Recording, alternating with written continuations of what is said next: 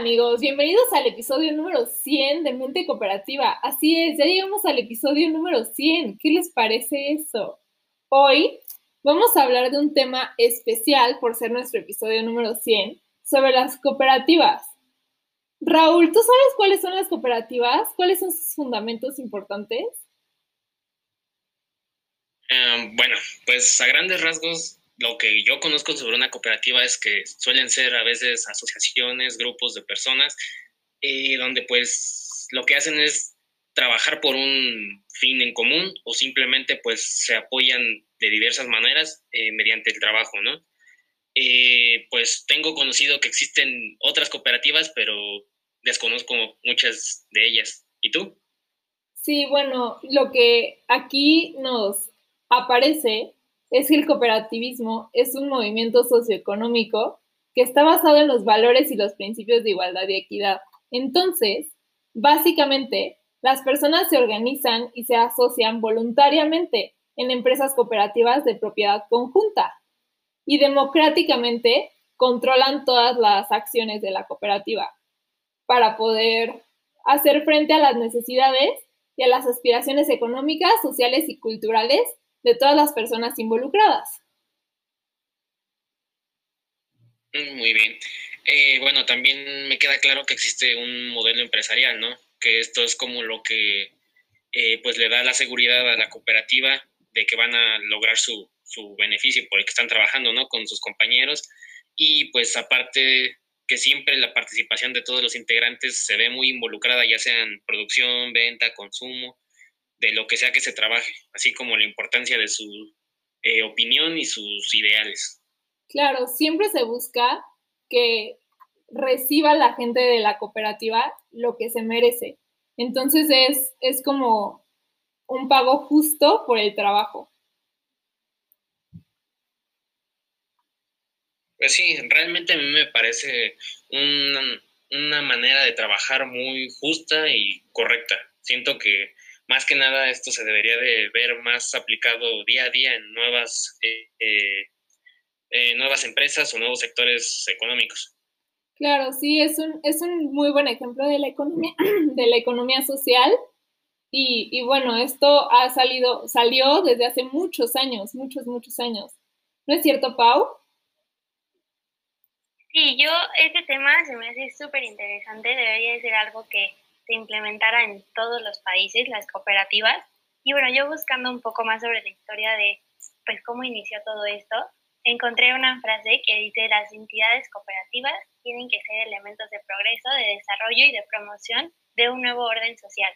Esto lo dijo alguien que fue muy importante y que sigue siendo importante eh, dentro de pues lo que son las cooperativas hoy en día, es el padre Arismendi Arrieta,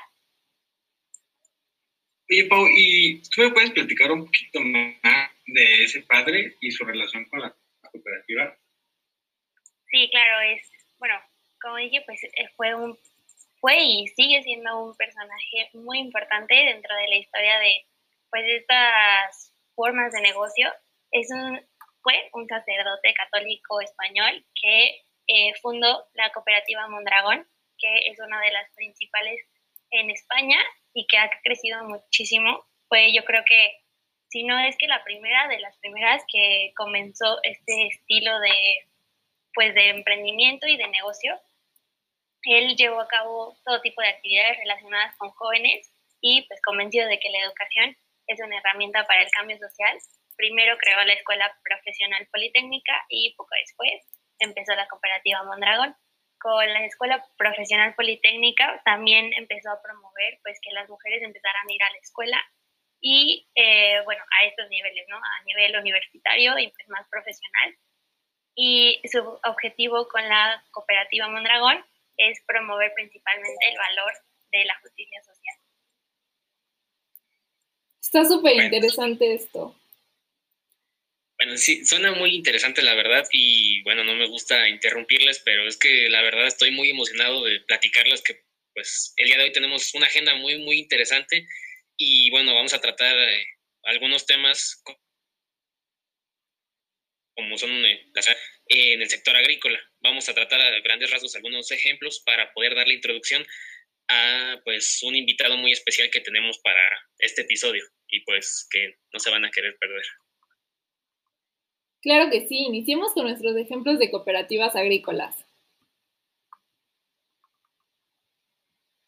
Pues miren, yo, yo traigo uno de una cooperativa que es agrícola de Cambridge y les voy a platicar un poquito de ella. Esta cooperativa surge en el año de 1902 con la fundación del Sindicato Agrícola y Caja Rural. En esta primera etapa, la actividad principal era prestar servicios a los asociados y concentrar la oferta localizada en una población de la Costa Dorada, España, donde gracias a las cuestiones climáticas del lugar se permite la actividad agrícola durante todo el año. Y no solo en cuestiones climáticas, resulta benéfico el hecho de que disponen también de los medios técnicos y humanos necesarios para llevar un control exhaustivo de las producciones agrícolas, que desde la preparación de los terrenos y plantaciones, pasando por el control del producto en su fase de crecimiento, recolección, clasificación, hasta su comercialización. Órale, es una cooperativa muy completa. ¿Qué productos producen?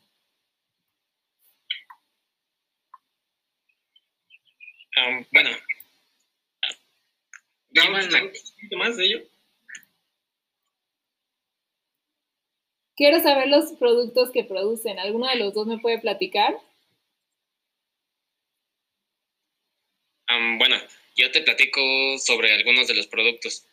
a pesar de que el fuerte de esta cooperativa es el medio de producción y de trabajo de los mismos, eh, uno de los principales productos es todo a base de aceite de oliva, eh, cítricos, melocotón, nectarina, algarrobas, patatas, tomate, lechuga, entre otros. Aquí lo importante es el método en cómo trabajan todos y cómo se relaciona el trabajador y el vendedor en este caso. Ok. está increíble. La verdad es que yo creo que las cooperativas en general, independientemente de lo que hagan, son súper solidarias y el poner a la persona primero es algo que deberían de hacer todas las empresas. Otro ejemplo de cooperativas que justo ponen a la persona primero es la cooperativa Serpramiel. Ellas son una comunidad, son un grupo de, de personas en las comunidades de Chiapas y Puebla que elaboran productos de miel. ¿Han oído hablar de él? No, la verdad no, y es increíble que no tengamos que ir tan lejos para conocer una cooperativa que esté dentro de nuestro propio país. Sí, las personas dentro de la cooperativa capacitan a las personas de las comunidades y brindan cursos de cooperativismo a las mujeres para que emprendan sus propios proyectos o se incorporen a la misma cooperativa. Los productos de, de Serpramiel no contienen perfumes, son súper orgánicos, no tienen colorantes, son súper buenos para el consumidor, pero también apoyan mucho a las personas de las comunidades. Wow, qué increíble, la verdad. Eh, bueno, como ya dije, creo que debería ser un sistema que debería de manejar cualquier empresa, pero eh, qué orgullo también saber que dentro de nuestro país existen algunas y, bueno, sobre todo ahorita que pues acaba de pasar el 8 de marzo y todo esto, el saber que impulsa y empodera a las mujeres en comunidades que a lo mejor no tienen acceso a muchas eh, cosas como gente más privilegiada.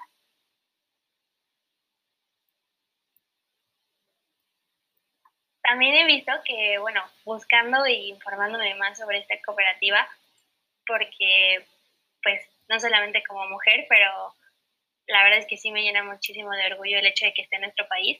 Eh, encontré los servicios y productos que ellos hacen y, y wow, se ve, se ve interesante, se ve muy atractivo el producto que hacen y pues yo, yo sí les compro, la Sí, no, yo también inmediatamente vamos a la tienda a comprarnos una miel, porque sí, no, está buenísima la cooperativa que apoya tanto a las comunidades mexicanas. Super, pues con esto dicho, vámonos a una pausa comercial. Hola Juan, te llamo porque me acordé de ti cuando te presté mi chamarra. Sí, Aquí la tengo conmigo. Yo también. ¿Entonces aún la tienes? ¿Cuándo me la regresas? Al menos sé que los príncipes sí existen. Déjate conquistar por un príncipe marinera. Llénate de energía con 30 minutos de ejercicio día.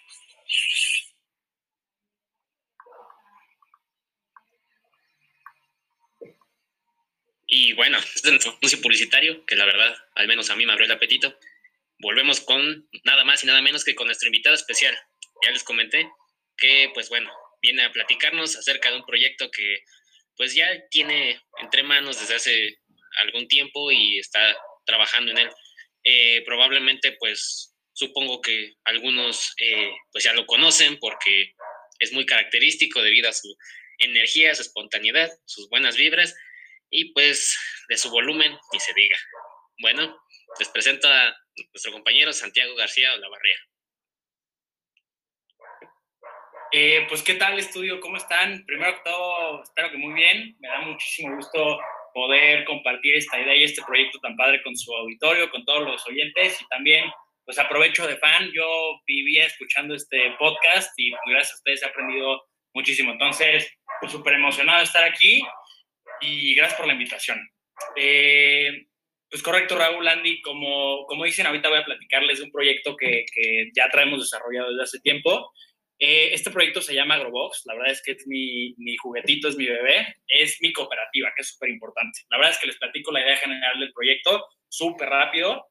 La idea es crear una cooperativa trabajando con diferentes comunidades o sectores vulnerables dentro del país, eh, enfocado a qué? A crear también contenedores agrícolas de ambientes cerrados, es súper importante, y con una base hidropónica. Si quieren más adelante puedo explicar de qué se trata todo esto de la hidroponía, pero básicamente es crear una nueva forma eh, y explotar esta nueva forma de agricultura en el país. ¿Para qué? Para poder pues apoyar a, todas las, las, comunidades y poder brindarles, uno, muy importante, una segunda fuente de ingreso y número dos, también beneficiar su, sus condiciones de vida a través de los beneficios de estar dentro de la cooperativa.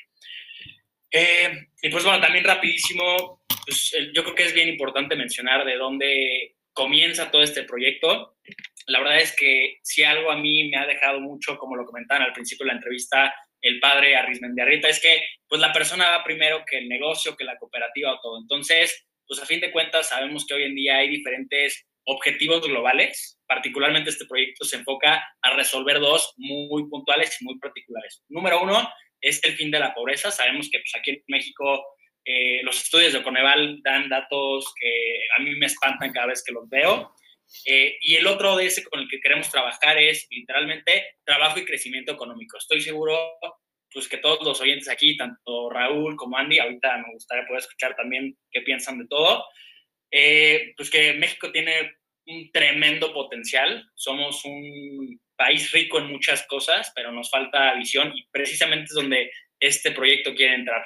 La verdad es que también un punto súper importante es pues como los mercados a los que Agrobox ya está atacando, particularmente ahorita empezamos con un nuevo sector que ahorita les platico, pero lo principal es la venta a mayoristas, desde mercados, restaurantes o mismas distribuidoras que puedan vender los productos producidos por los por la cooperativa, muy importante, es, repito, nuestra principal fuente de ingreso. Y la segunda, que es un nuevo proyecto que estamos haciendo, es para poder atender a, a todos los clientes B2C o B2C. ¿A qué me refiero con esto? Estamos creando una plataforma en la cual los mismos clientes van a poder ver la disponibilidad de nuestro, digamos que, stock de alimentos, de los diferentes productos alimenticios que crecemos y, producimos de manera orgánica y limpia en todos nuestros contenedores. Entonces, digamos que estos son los dos sectores que atacamos. Y repito, pues por último, el objetivo social de este proyecto, repito, mi bebé, pues es siempre y en todo momento poner a la persona sobre una idea capitalista. La verdad es que sabemos que pues, las sociedades a fin de cuentas se crean a base de relaciones. Creemos que en todo movimiento económico, primero va lo primero, que es la gente. Eh, y digo, esta es un poquito la idea. Ahora sí, eh, ¿qué les parece, Raúl y, Andy? ¿Cómo ven la idea? No, está muy buena, me gustó mucho. Hablas de el fin de la pobreza y trabajo y crecimiento económico, que son los objetivos de desarrollo sustentable que quiere atacar esta cooperativa. ¿Cómo pretenden atacar, o bueno, ayudar a que se cumplan estos objetivos de desarrollo sustentable? Claro que sí, pues digo, primero, fin de la pobreza, muy importante. Una de las principales ideas de todo esto es poder eh, en diferentes comunidades, ya sean incluso comunidades o, grupos vulnerables cerca de ciudades o lugares que estén de manera muy remota y lejos de centros urbanizados, la idea es poder establecer estos contenedores agrícolas, repito, ambiente cerrado e hidropónicos, que básicamente son eh, una pequeña parcela extremadamente reducida en, desplante, que eso es algo bien importante, y también los mismos recursos que se utilizan para crear pues, los alimentos eh, son mínimos, por lo que tampoco, más bien muchas comunidades podrían aplicar y entrar dentro de este proyecto. Eh, y repito, el fin de la pobreza, a fin de cuentas, es que ellos puedan comercializar estos productos y por el mismo hecho de ser una cooperativa, que todos como cooperativa podamos tener un beneficio eh, común, muy importante. Y evidentemente el trabajo del crecimiento económico va también muy de la mano de lo que acabo de platicar. La idea es poder dar segundas fuentes de empleo, segundas fuentes de ingreso a través de los contenedores, debido a que un contenedor necesita muy poca atención, muy poco mantenimiento, por lo que buscamos todavía potencializar y aumentar pues, el, ingreso económico que entra en cada familia para poder reducir, uno, los niveles de pobreza y dos, también los índices pues, de desempleo. Ok, entonces lo estás considerando que va a ser una fuente de ingreso secundaria su fuente de ingreso principal. Eh, pero van a tener algún tipo de capacitación las personas de, los lugares en donde van a poner las cajas de Agrobox o es algo muy intuitivo? Eh, va muy, muy de las dos partes, Andy. Yo creo que, que vas muy también cachando la idea de cómo va todo esto. La idea es que estos centros productores o estos contenedores agrícolas, número uno, son automatizados, por lo que sí, definitivamente se tendrá que dar una introducción, una capacitación a las personas que vayan a manejar estos eh, centros eh, productivos, pero a fin de cuentas la idea es que el proceso sea lo más directo y sencillo posible. ¿Para qué? Para que tampoco sea necesario que las personas que entren a este proyecto necesiten tener, no sé, un estudio universitario, estudios de preparatoria, sino que muy por el contrario, sea algo muy intuitivo y muy accesible pues, para todos los, los usuarios de la cooperativa.